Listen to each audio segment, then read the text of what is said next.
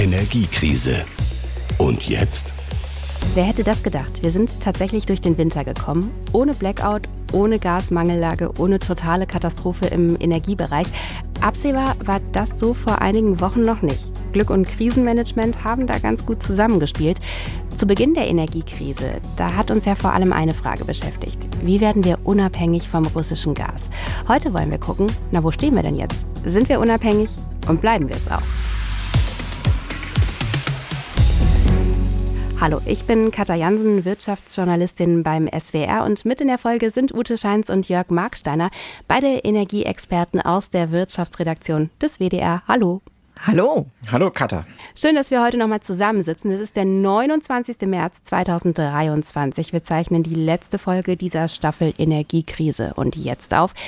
Ja, irgendwie ist die Zeit dann doch schnell vergangen, oder? Ja, ich bin auch ein bisschen traurig. Ich gebe es zu. Und wenn man überlegt, was in der Zeit alles passiert ist, also von explodierenden Pipelines, von explodierenden Preisen, Wahnsinn. Ja, die Krisen vermisse ich jetzt nicht, aber das Sprechen über Krisen ist ja auch Sprechen über spannende Dinge, auch wenn sie jetzt ja zum Teil furchtbare Konsequenzen hatten. Und auch über Chancen im Endeffekt, ja.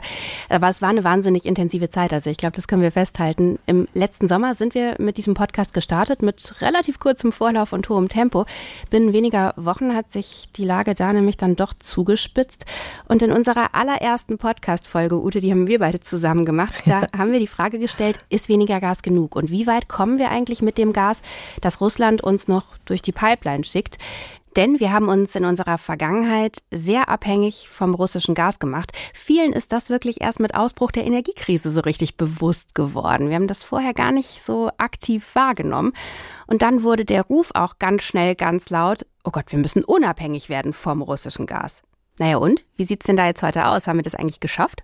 Tatsächlich hat es Deutschland erstaunlicherweise in sehr, sehr, sehr schneller, kurzer Zeit geschafft, weitgehend unabhängig zu werden von russischem Pipeline-Gas. Das kann man schon sagen, gezwungenermaßen. Es ist ja nicht so, als hätte Deutschland freiwillig gesagt, da hören wir jetzt mal mit auf, sondern es hat uns eigentlich Russland schon in diesem Sanktionskrieg relativ früh ich sag mal, den Hahn abgedreht, reduziert und zum Schluss gab es ja dann die Explosion von Nord Stream 1. Aber Fakt heute ist es wenn man das mal auf die gesamte EU betrachtet, wir können nicht immer nur Deutschland isoliert betrachten, dann ist es auf jeden Fall so, dass diese Unabhängigkeit noch nicht so komplett passiert ist, sondern wir bekommen insgesamt auf EU-Ebene betrachtet immer noch so etwa ein Sechstel unseres Gasbedarfs aus Russland, weil eben immer noch Gas über andere Pipelines fließt und auch nicht wesentliche Mengen an LNG-Gas aus Russland kommen. Das sind zurzeit so etwa 20 Prozent noch. Also die komplette Unabhängigkeit auf EU-Ebene haben wir nicht erreicht, aber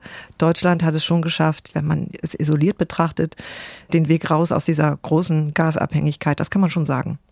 Ich finde das insofern ganz spannend. Also ich meine, okay, dass russisches Gas jetzt in anderen europäischen Ländern ankommt, wäre für mich gedanklich die eine Sache. Die andere ist aber, wir bekommen in Deutschland LNG, Flüssiggas aus Russland. Das ist so ein Aspekt, ich finde, den hat man gar nicht so unbedingt auf dem Schirm, weil es zeigt nochmal sehr deutlich, wir haben zwar ein Ölembargo, auf das sich Deutschland auch mitgeeinigt hat. Wir nehmen kein Pipelineöl, kein Schifföl aus Russland an, aber wir haben keinerlei Gasembargo, richtig? Genau, das wurde ja auf EU-Ebene nie so ausgesprochen. Die EU hat nie ein Gasembargo gegen Russland verhängt, weil es eben so eine immense Abhängigkeit von russischem Gas gegeben hat. Trotzdem ist es noch so komplett unabhängig, sind wir auf EU-Ebene nicht. Und ich glaube, wir müssen auf diese EU-Ebene schauen, weil Deutschland eben, was die Energieversorgung angeht, vor allem beim Gas, wir sind ein Transitland, wir sind ein Land, was andere versorgt, was von anderen jetzt versorgt wird. Das heißt, man kann die deutsche Perspektive nicht so isoliert betrachten. Also Strich drunter für mich, komplett unabhängig sind wir nur in der Theorie. Wobei muss man ja sagen, die Bundesregierung damals als Ziel ausgegeben hat, Unabhängigkeit von russischem Gas bis 2024. So, mhm. Also das mhm. ist eigentlich jetzt auch noch nicht dramatisch, dass wir das noch nicht geschafft haben aus meiner Sicht.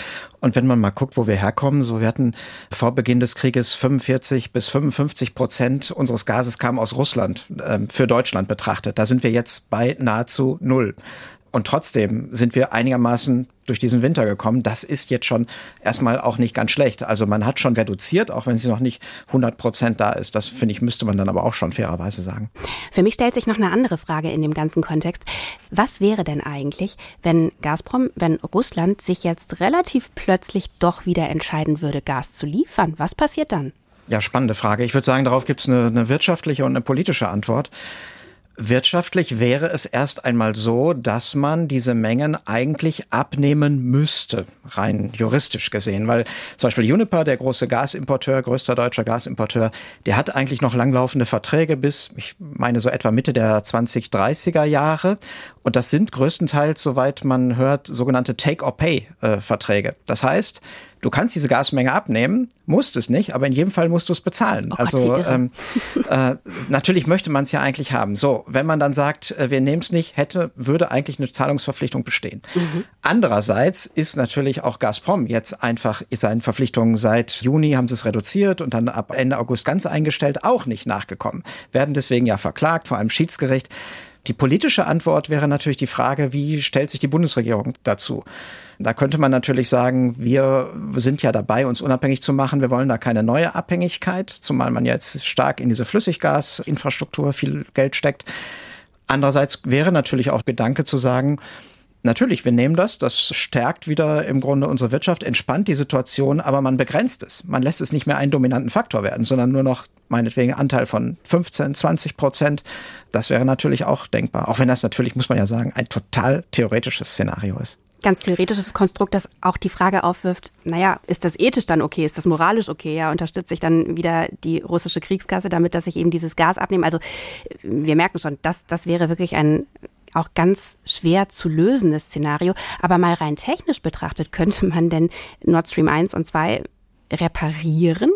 Also nach dem, was ich aus der Branche höre, es ist ja so, wir haben Nord Stream 1 und im Grunde direkt parallel laufen Nord Stream 2 auf dem Boden der Ostsee. Und das sind wir sprechen immer von Nord Stream 1 und 2, aber das sind im Grunde vier Röhren, die mehr oder weniger nebeneinander liegen. Und drei davon sind wohl ziemlich heftig beschädigt.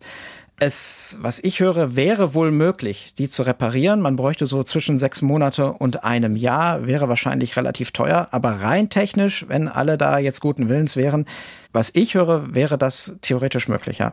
Verrückter Gedanke. Aber so wahrscheinlich ist das nicht, ne? Ich halte das für extrem unwahrscheinlich persönlich. Es wäre natürlich theoretisch wieder möglich, dass auch jetzt unabhängig von irgendwelchen Pipelines, die man reparieren muss, man kann natürlich auch über Österreich gibt es eine Verbindung nach Russland und darüber, über einen Knotenpunkt nach Deutschland eben immer noch theoretisch es möglich ist, dass Russland seine Verträge nach Deutschland dann bedient. Aber ehrlich gesagt, Leute, wir haben jetzt jetzt so schwer aus dieser Abhängigkeit rausgekämpft, zumindest in großen Stücken.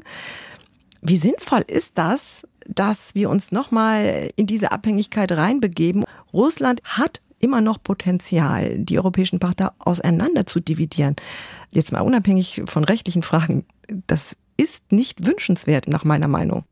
Okay, ich nehme mit, es wäre in irgendeiner Weise möglich, aber sehr unwahrscheinlich, naja, und auch sehr kontrovers. Deshalb schauen wir mal auf die Alternativen. Wir müssen unsere Gasquellen diversifizieren. Das war so ein Satz, der immer wieder gefallen ist zu Beginn der Krise. Lasst uns doch mal aufschlüsseln, wo wir da inzwischen stehen. Etwas Gas kommt also nach wie vor als LNG aus Russland und der Rest? Das Gas, was wir verbrauchen, kommt im Moment vor allem aus Norwegen, aus den Niederlanden und aus Belgien. Und beim LNG kommen auch große Mengen aus den USA. Also das ist jetzt mittlerweile der größte Flüssiggaslieferant geworden. Das heißt, wir haben uns ein Stück weit diversifiziert, ja, aber die Abhängigkeit ist jetzt in andere Richtungen größer. Es gibt auch in Zukunft Verträge zwischen der Bundesrepublik und Katar, aber die ziehen meines Wissens erst ab 2026 greifen und es geht jetzt auch nicht so um die Burnermengen, muss man so zu sagen. Aber immerhin um 15 Jahre, ne? Also das sind ja schon Zeiträume, für die wir uns da gebunden haben, die verhältnismäßig lang sind. War das in eurer Wahrnehmung eine Überreaktion? Also ist das zu lang? Gehen wir da wirklich neue Abhängigkeiten ein oder sagt ihr, das war jetzt einfach in der Krise, musste man da schnell die Pflöcke einschlagen, das war schon die richtige Reaktion?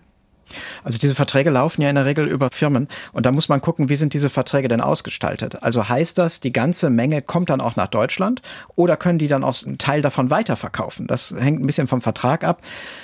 Bei Flüssiggas, LNG ist es im Grunde so, wir haben eigentlich zwei Märkte. Wir haben einmal die Langfristmärkte, die du jetzt angesprochen hast. Die sind für die Herstellerländer insofern relevant, weil wenn sie sagen, okay, wir gehen davon aus, der Bedarf steigt, wir müssen investieren, neue Felder erschließen. Das machen sie natürlich nur, wenn sie langfristig auch eine Investitionssicherheit haben, also Abnehmer, sprich Langfristverträge. Daneben haben wir einen kurzfristigen Markt, wo Schiffe im Grunde noch während sie fahren den anderen Hafen ansteuern, je nachdem, wo der Preis gerade am höchsten ist. Und das ist halt auch wichtig beim LNG, das Gas folgt dem Geld. Im Moment ist es so, dass Europa wahnsinnig viel Geld bezahlt hat, weswegen sehr viele Schiffe, sehr viel mehr als in der Vergangenheit hier angekommen sind. China hatte nicht so eine hohe Nachfrage Nachfrage. Wegen ihrer Covid-Politik haben sie weniger produziert. Das heißt, da war die Nachfrage niedriger. Man muss aber dann, finde ich, fairerweise auch sagen, dass wir so gut durch den Winter gekommen sind mit LNG, liegt auch daran, dass einige Schiffe, die sonst nach Brasilien, Pakistan, Indien gefahren wären, jetzt zu uns gefahren sind, weil wir mehr Geld bezahlt haben. Also das ist schon ein ziemlich brutaler Markt. Das sind jetzt nicht nur die Langfristverträge. Wir sind da jetzt Teil eines globalen Wettbewerbs, würde ich sagen.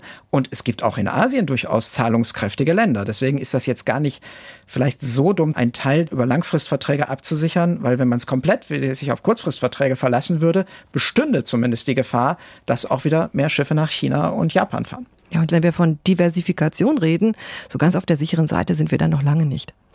Wie sind denn die Zeithorizonte? Also wie lange werden wir denn überhaupt brauchen? Was sagen da aktuell die Prognosen, bis wir wirklich das Gas aus unserem Energiemix streichen können? Also alle Prognosen aus der Vergangenheit zeichneten sich ja vor allen Dingen dadurch aus, dass sie nicht eingetroffen sind, weil ähm, wir natürlich jetzt in diesem Jahr eine komplette Zäsur in der ganzen Energiepolitik erlebt haben. Eigentlich sollte Gas ja sozusagen die Brücke in die Erneuerbaren sein. Das hat Russland ziemlich brutal zerstört, zumindest was relativ günstiges Pipeline-Gas angeht. Trotzdem werden wir irgendeine Form brauchen von gesicherter Last für die Stromerzeugung, darüber sprechen wir jetzt, die auf jeden Fall verfügbar ist. Weil klar, weiß jeder, Wind und Sonne sind eben nicht immer verfügbar und dann brauchen wir etwas Alternatives. Im Moment ist das jetzt der Not geschuldet ganz viel Kohlekraft gewesen. Das ist natürlich klimapolitisch absolut dramatisch und eigentlich keine gute Lösung. Und das ist auch allen klar. Wir müssen diese Kohlekraftwerke, ich glaube 6,5 Gigawatt hat man jetzt eigentlich wieder ans Netz gebracht, obwohl sie schon abgeschaltet waren oder abgeschaltet werden sollten. Das kann nur eine Notfallmaßnahme sein. So. Also werden wir irgendwas, etwas anderes brauchen. Und das wird schon Gas sein. Da bin ich relativ sicher. Es wird nicht mehr russisches Pipeline-Gas sein, aber dass wir Gas also ich würde sagen, bis in die 20, 30er, 35er Jahre, dass man darauf verzichten kann, sehe ich im Moment noch nicht. Sehe ich auch keinen, der das aus der Energiewirtschaft zumindest ernsthaft meint. Die Hoffnung ist natürlich, dass man dann irgendwann switcht und sagt, wir wollen das dann über grünen Wasserstoff machen, also der mit erneuerbaren Energien hergestellt wird, dass man dann jetzt, wenn man noch neue Gaskraftwerke bauen würde, die so auslegt, dass man die hinterher auch für beides benutzen kann. Ja, und ich möchte jetzt einfach ganz unabhängig von der Stromerzeugung mal noch mal einen Blick auf unsere Wärmeversorgung werfen, weil wir heizen immer noch die Hälfte der Haushalte heizt mit Gas. Und die Lebensdauer von so einer Gasheizung ist ja locker 20, 25, vielleicht auch 30 Jahre. Also das ist kein Umbruch von heute auf morgen möglich, weil wir eben auch beim Heizen noch immer so abhängig sind von Gas und diese Abhängigkeit auch nicht von heute auf morgen beenden können. Wir sehen ja gerade, welche politischen Wellen und auch, ja, Verunsicherung das schlägt, wenn man versucht, ins Heizen so schnell einzugreifen. Das ist aber dann nochmal eine andere Baustelle. Also die Abhängigkeit ist nicht nur beim Strom noch groß, mit einer weiten Perspektive in die Zukunft, sondern auch bei der Wärmeversorgung beim Heizen. Große Hoffnungen liegen aber, wir haben schon so ein bisschen angeschnitten gerade auf erneuerbaren Energien. Wo stehen wir da jetzt aktuell?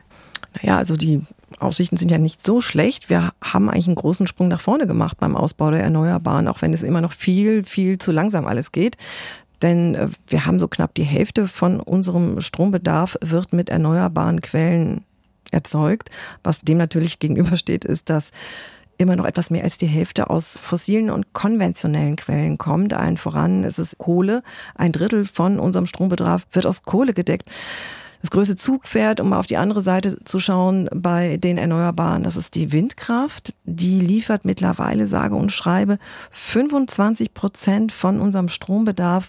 Und ja, immer die Photovoltaik hat es auf 10 Prozent geschafft, um dann nur mal so ein paar Schlaglichter äh, drauf zu werfen. Also das ist Stand heute, aber wir müssen noch einen Riesensprung nach vorne machen, denn bis 2030 sollen 80 Prozent von unserem Strombedarf aus erneuerbaren Quellen kommen. Mhm. Das heißt, wir müssen die installierte Leistung, ist ein sperriger Begriff, mehr als verdoppeln. plus Netzausbau plus Speichermöglichkeiten. Das ist ja das, was äh, wir in dem Zuge eigentlich jedes Mal diskutieren. Was mich interessieren würde, wie bewertet ihr jetzt die vergangenen Monate, also diesen Krisenzeitraum, durch den wir durchgegangen sind? Hat er den Ausbau der erneuerbaren Energien schneller gemacht, beschleunigt oder wären wir ohne Krise gleich schnell gewesen? Also ich glaube nicht, dass er ihn schon beschleunigt hat, aber ich würde sagen, die Weichen sind jetzt gestellt, dass es beschleunigt werden kann. Ich glaube, dass schon so etwas dazugekommen ist, neben der Klimaschutzkomponente, sowas wie zu sagen, das sichert auch Unabhängigkeit, also eine sicherheitspolitische Komponente, das sichert niedrigere Preise, die nicht von den fossilen Preisen getrieben werden. So, das ist das eine. Und es ist einfach wahnsinnig viel geschehen. Ich meine, so etwa 30 Gesetze sind letztes Jahr auf den Weg gekommen, die all das unterstützen sollen. Wir haben die Notfallverordnung Wind, die Planbeschleunigungsnotfallverordnung, um Infrastrukturprojekte schneller voranzubringen und so weiter. Aber klar, das sind sozusagen erstmal die Voraussetzungen, dass man sagt, wir reduzieren für eine gewisse Zeit die Umweltverträglichkeitsprüfung, um halt ein Windrad eben schneller bauen zu können und nicht mehr dafür sieben Jahre zu brauchen. Aber das wird sich jetzt in den nächsten Monaten zeigen. Kommt das an? Denn das ist so ein bisschen die Krux dass wir reden viel, was die Bundesregierung oder das Wirtschaftsministerium auf Bundesebene beschließen. Genehmigt wird das am Ende aber in den Ländern und in den Kommunen. Das heißt, auch wirklich dann sozusagen in den Behörden muss im Grunde ja so eine Haltung ankommen wie, wir wollen das, wir schaffen das, klimapolitisch ist das jetzt wichtig das finde ich, lässt sich noch nicht so absehen. Und beim Wind gibt es noch einen ganz witzigen Effekt. Da waren die Ausbauzahlen zum Schluss, es wird ja immer ausgeschrieben, wer möchte Windparks bauen, wie viel Geld soll es dafür geben. Da war sogar verhalteneres Interesse, weil viele gesagt haben, wir halten uns zurück, wir gehen davon aus, demnächst wird noch mehr gefördert. Also solche Effekte gibt es dann auch. Aber ich meine, wir waren so bei diesem Jahr wird man so wahrscheinlich bei 4 Gigawatt Wind ungefähr landen. Nächstes Jahr sollen es 8 sein. Also es geht schon voran. Aber diese Planungsbeschleunigung, was ja immer alle sagen, das muss schneller werden. Ich denke, die Weichen dafür sind jetzt gestellt und es wird sich jetzt in den nächsten anderthalb Jahren zeigen, gelingt das dann auch in der Praxis? Hm, ich glaube, die Kommunen sind auch überfordert, weil du brauchst die Leute, die halt, wissen, äh, ja, welche gesetzlichen Grundlagen haben sich geändert, auf welche zehn Ordner kann ich verzichten, wenn ein Windrad gebaut wird.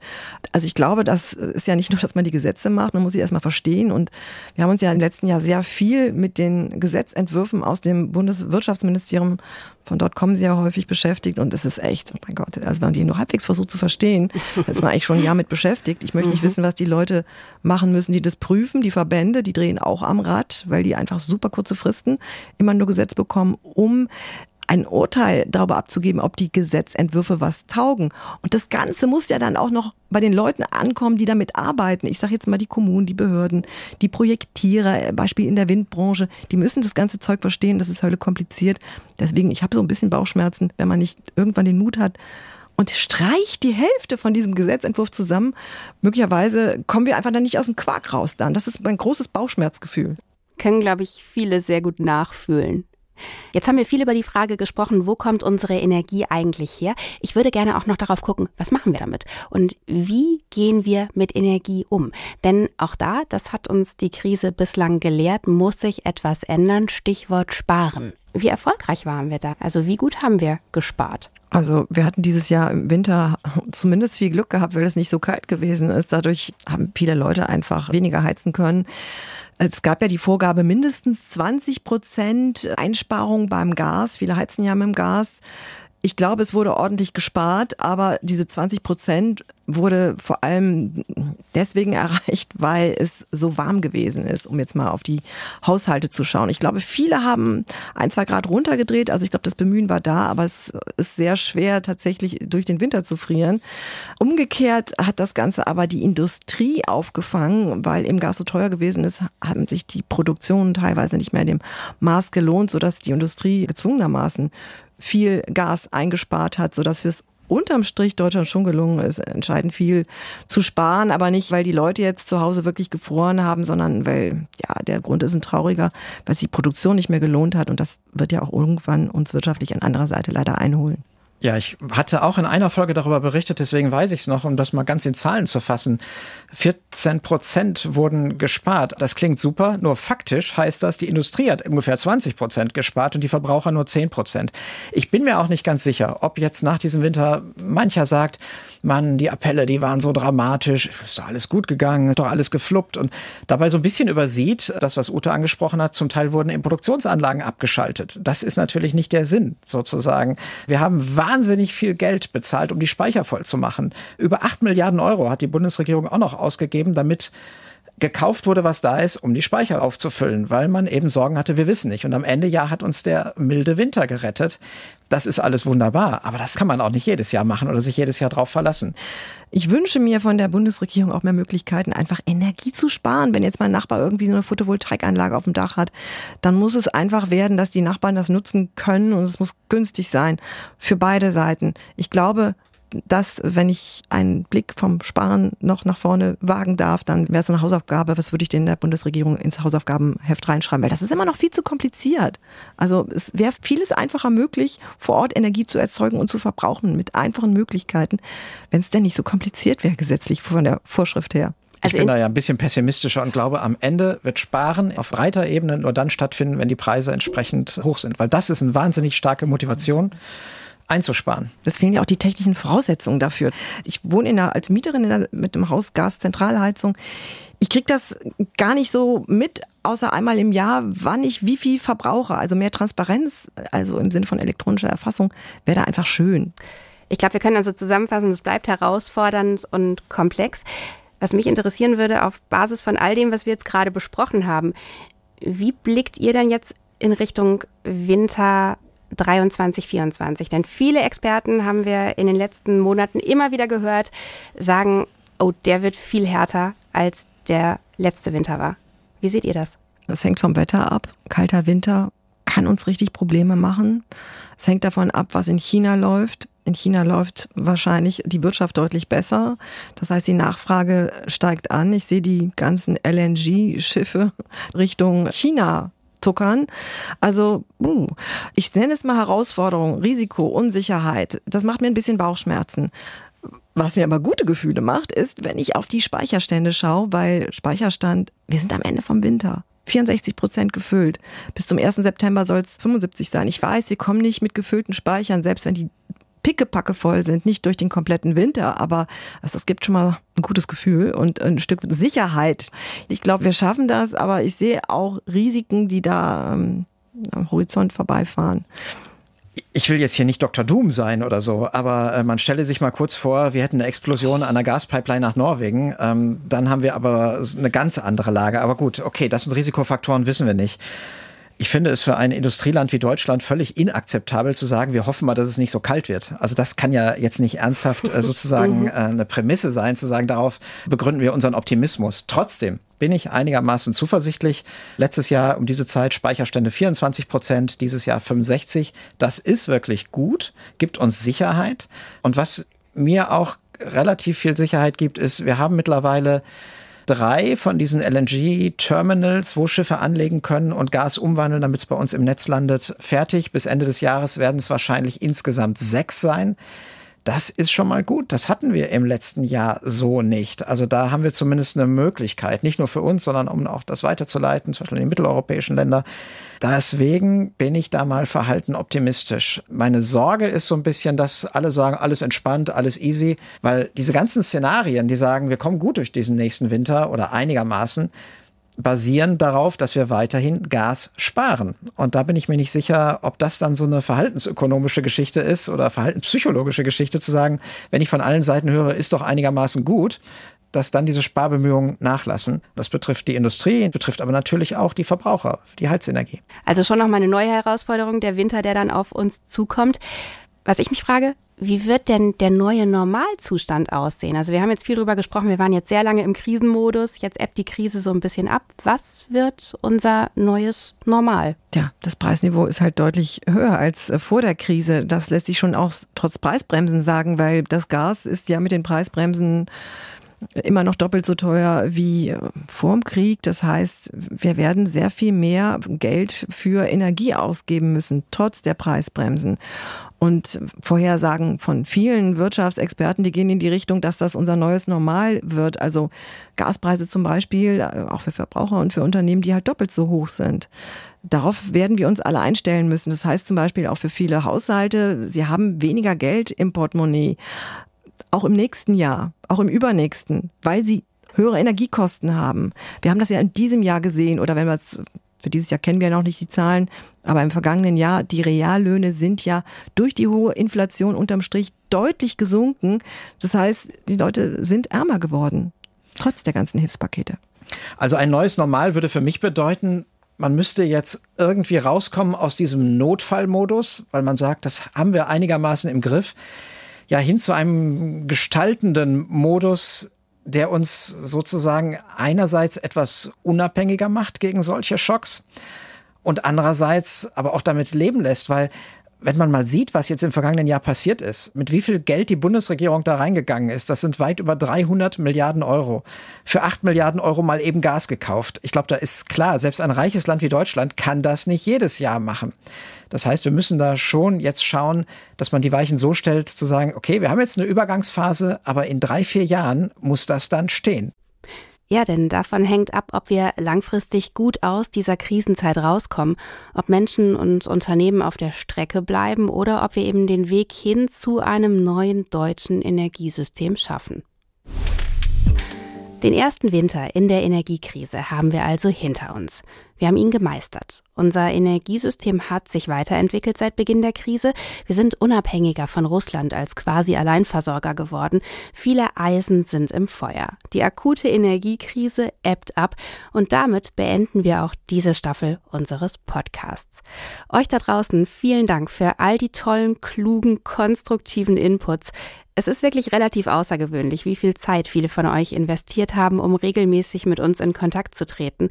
Und die Tatsache, dass es offensichtlich so viele Menschen um uns rum gibt, die sich wirklich einen Kopf machen, wie wir die Energiewende schaffen können und auch wie wir durch diese herausfordernde Zeit kommen, das macht Mut. Wir behalten die Entwicklung rund um Energie und Wirtschaft für euch weiter im Auge. Und deshalb an dieser Stelle vielleicht auch ein Tipp. Wenn ihr in Zukunft wieder mal was von uns hören wollt, dann lasst diesen Podcast-Kanal vielleicht einfach abonniert, denn dann erfahrt ihr, ob und wann es was Neues gibt. Aber an dieser Stelle jetzt erstmal Tschüss zusammen. Tschüss. Tschüss und bis bald. Energiekrise. Und jetzt? Produziert für die ARD von SWR, WDR und HR. Und wer schon ganz schnell weiterhören will, da habe ich noch einen Tipp für euch. Klickt euch bei den Kollegen von Funkkolleg Klima rein. Die beschäftigen sich in der aktuellen Folge mit umweltfreundlichem Bauen, denn allein die Zementherstellung ist für 8% aller Treibhausgasemissionen weltweit verantwortlich. Architektinnen und Architekten fordern, wir dürfen nicht mehr so viel Mist bauen. Jennifer Siegler stellt Beispiele vor, wie das geht. Die Folge findet ihr in der ARD Audiothek.